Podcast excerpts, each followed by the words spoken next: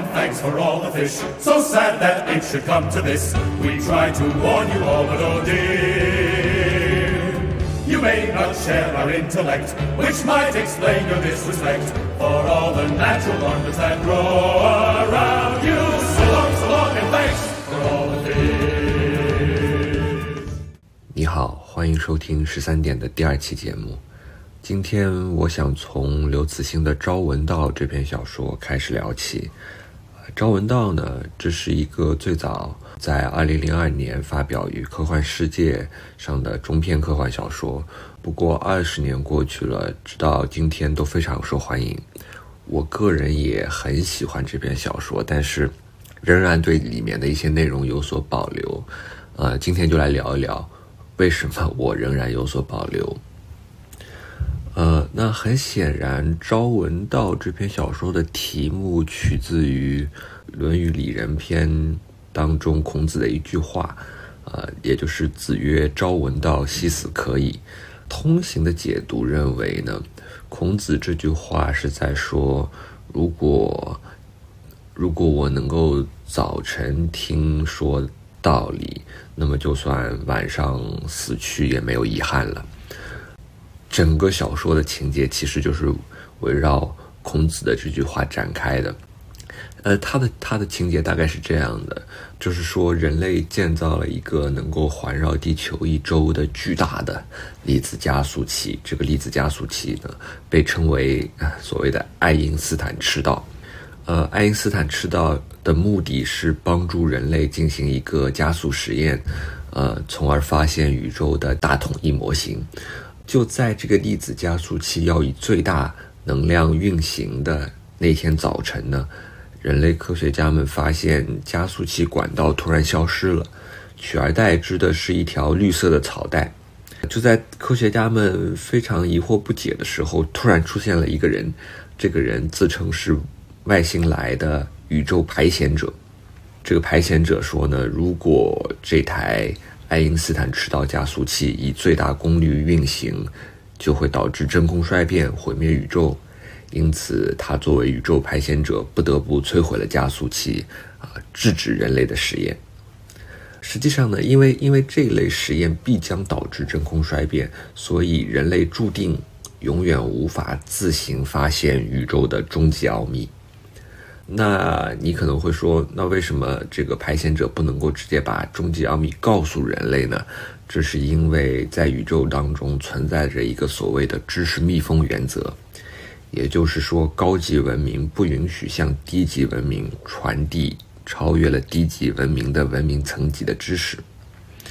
啊，比方说，如果一个低级文明还没有发现牛顿三定律，那么高级文明是不允许直接把牛顿三定律告诉这个低级文明的。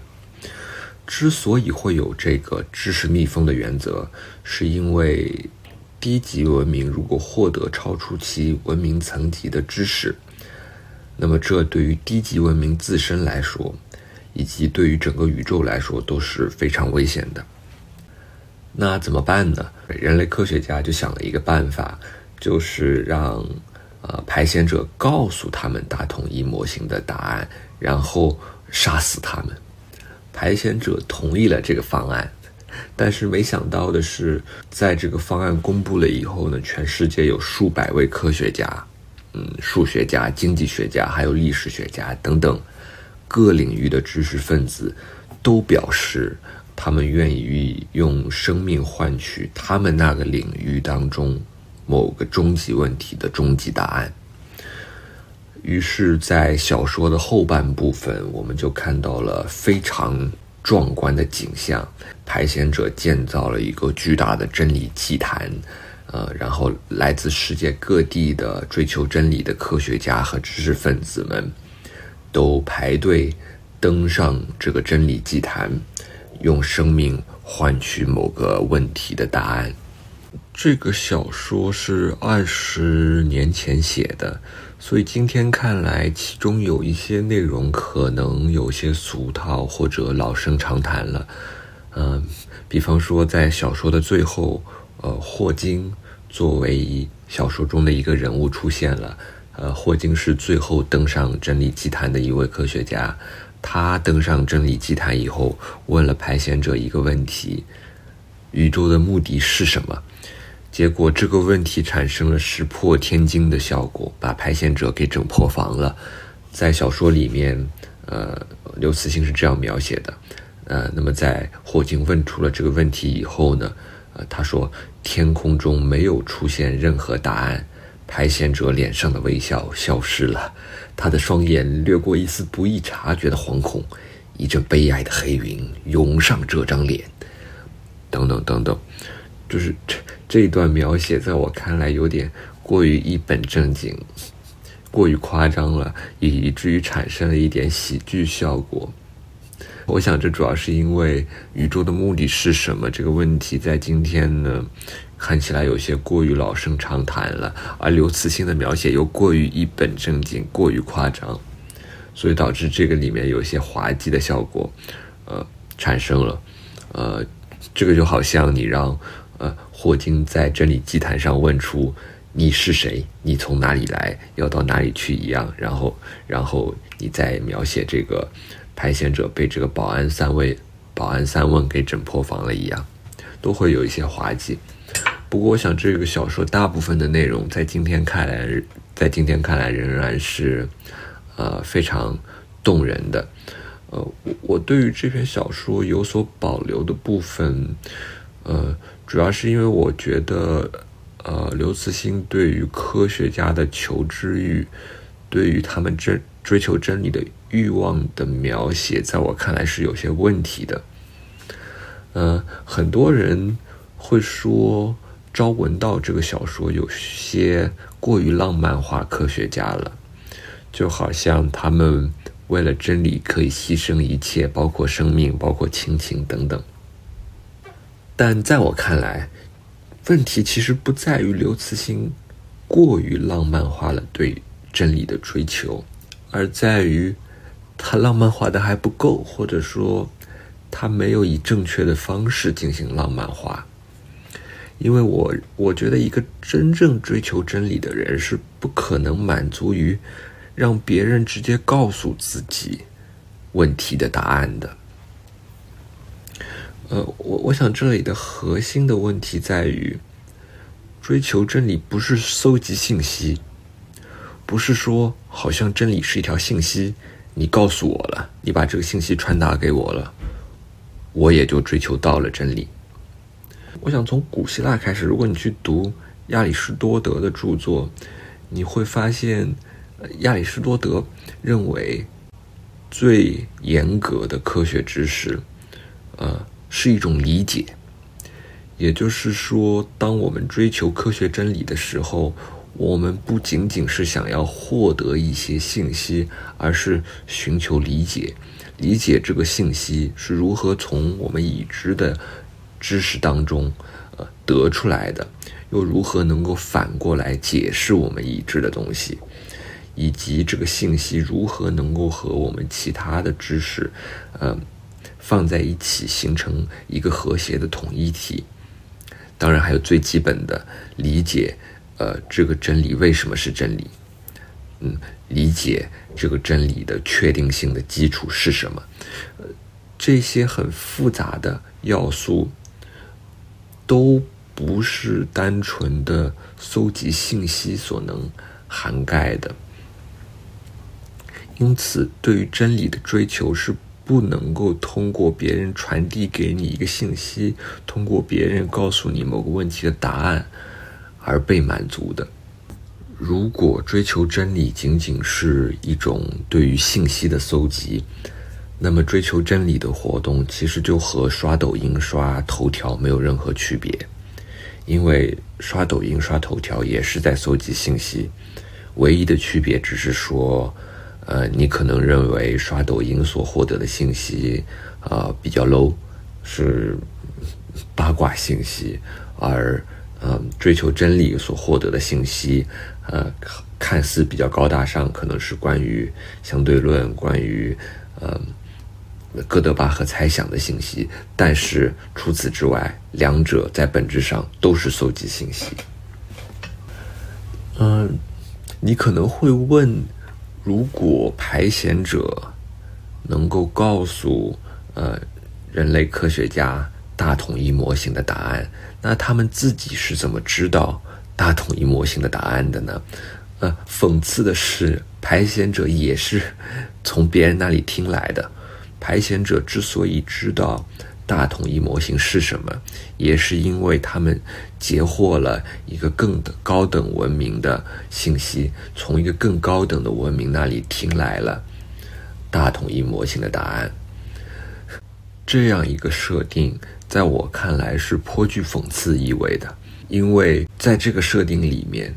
真正重要的宇宙终极的知识被还原为了一条信息，在不同文明间传递。但假如追求真理不同不能够等同于搜集信息，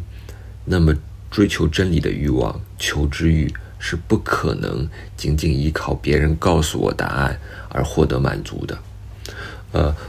我最近在读布拉德伯里的非常著名的小说《华氏四五幺》。在这个小说里面呢，描述了一个反智的社会，啊，在这个反智的社会中，书籍是被禁止的，呃，那么为什么这个社会会禁止书籍呢？一个很重要的原因，在布拉德伯里看来，恰恰是因为这个社会里的人很容易满足于获取信息和获取事实，而我们不需要书籍就可以获取信息和事实。呃，在《华氏四五幺》里面，布拉德伯里这样写道：“他说，给他们填满不易然的信息，拿事实喂饱他们，让他们觉得胃胀，但绝对是信息专家。这样一来，他们就会觉得自己在思考，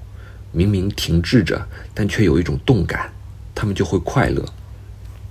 我想，布拉德伯里想要说的，恰恰是追求真理或者思考的活动。”和搜集信息的活动是完全不同的。我们需要警惕的是，这种把真理和信息等同起来的倾向。求知欲的本质意味着我们不能从别人那里获取答案，或者说我们不能够仅仅从别人那里获取答案。如果我们从这个角度来看待问题，我认为道格拉斯·亚当斯。是比刘慈欣更加深刻的，在亚当斯的小说《银河系大大车客指南》当中，呃，如果你没有看过这个小说的话，我想你可能看过这个小说的电影，它的情节，呃，我我所我所要谈到的情节，在电影当中也提到了。那么，在这个小说里呢，亚当斯描写了这样一个故事，呃，就是说，在好几好几百万年以前呢，有一个。拥有超级智慧的种族，他们制造了一台电脑。这台电脑被命名为“深思”，“深”就是呃深思熟虑的“深”，“思”就是深思熟虑的“思”，呃，deep thought。那深思这个电脑被用来计算出宇宙和生命的终极答案。这台电脑花了七百五十万年来计算这个答案。七百五十万年以后，答案被计算出来了。无数人翘首以盼，等待，呃，这台电脑说出这个答案。结果呢，超级电脑深思就告诉人们，确实存在着宇宙和生命的终极答案，而这个答案就是四十二。那人们听了这个答案以后，自然是大失所望，因为等了七百五十万年。就等来了一个看似没有意义的数字，裤子都脱了，你就告诉我这个。但讽刺的就是四十二确实是终极答案。当然，四十二这个答案是亚当斯为了讽刺和幽默的效果随口编的。可我认为它恰恰表明了问题的关键，也就是如果你认为存在所谓的终极答案，而这个终极答案。又是像一条信息，可以在人与人之间被传递的话，那么不管你是从一台电脑，还是从另一个排险者那里听说到这个答案，其实都没什么意义。就跟深思说出四十二这个答案一样，是不可能满足你的求知欲的。如果我们跟随亚当斯的叙述继续往下看，我们会发现亚当斯对这个问题进行了更加深入的思考，他并没有止步于此。呃，在这个故事当中呢，超级电脑深思也看出来人们对四十二这个答案并不满意，但是深思认为，人们之所以不满足于这个答案，是因为虽然这个答案。确实是终极答案，但是人们并不知道真正的终极问题是什么。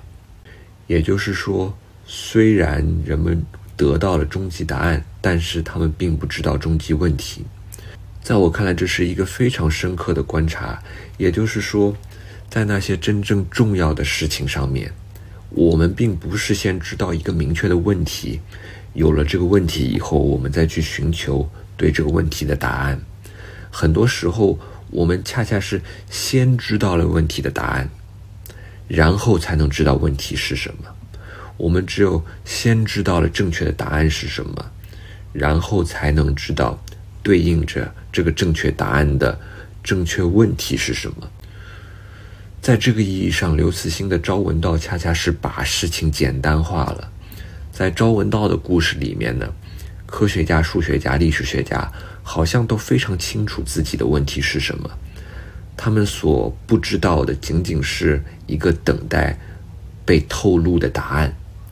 但实际情况可能恰恰相反，如果你还不知道答案是什么，那么你可能不知道问题是什么。因此，真理祭坛这种情节其实根本就是不可能出现的。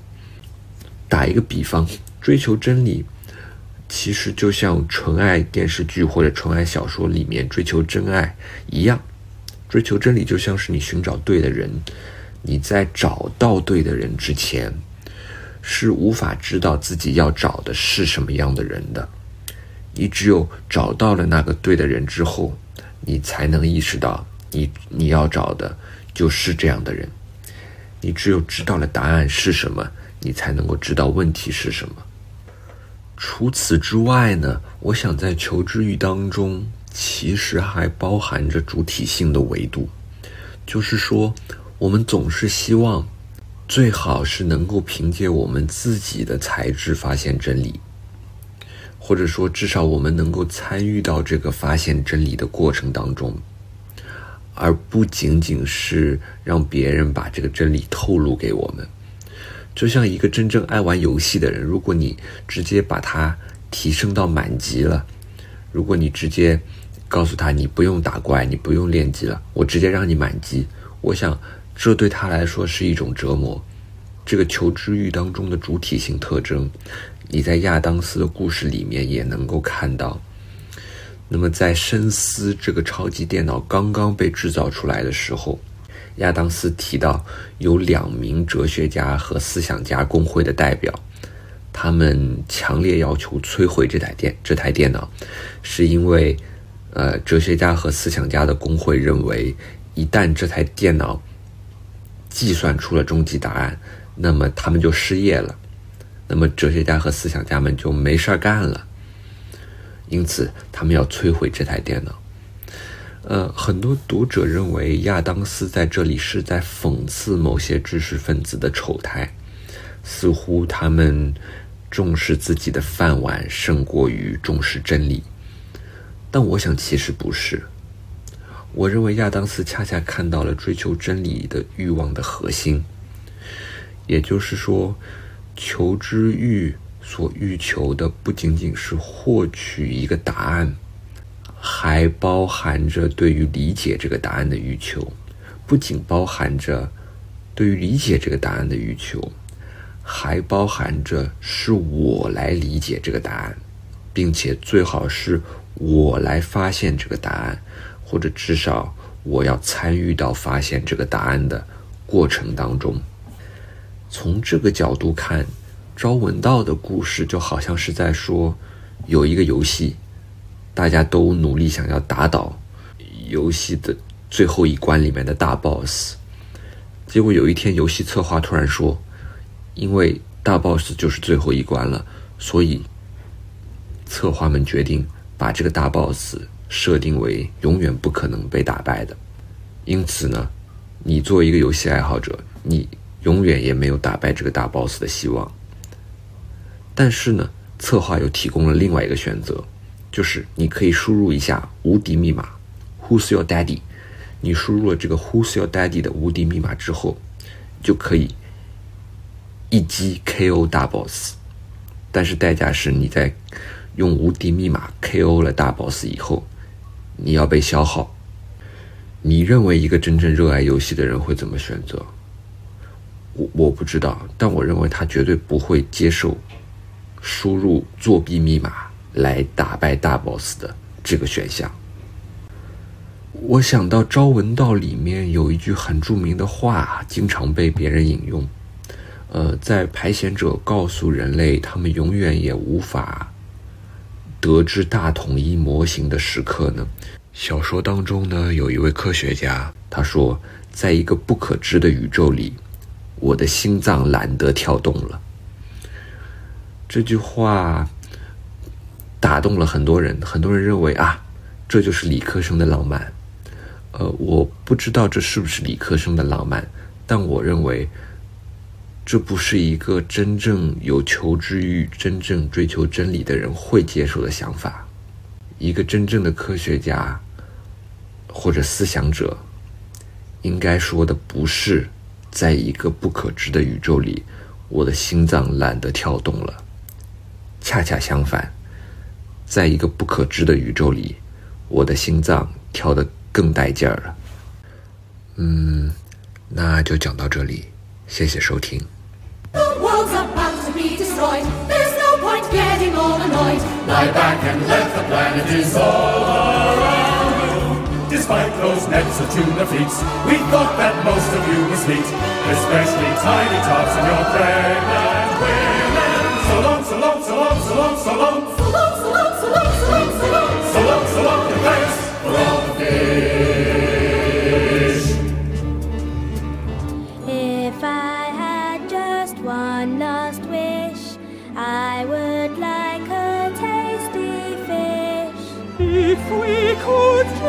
change one thing, we would all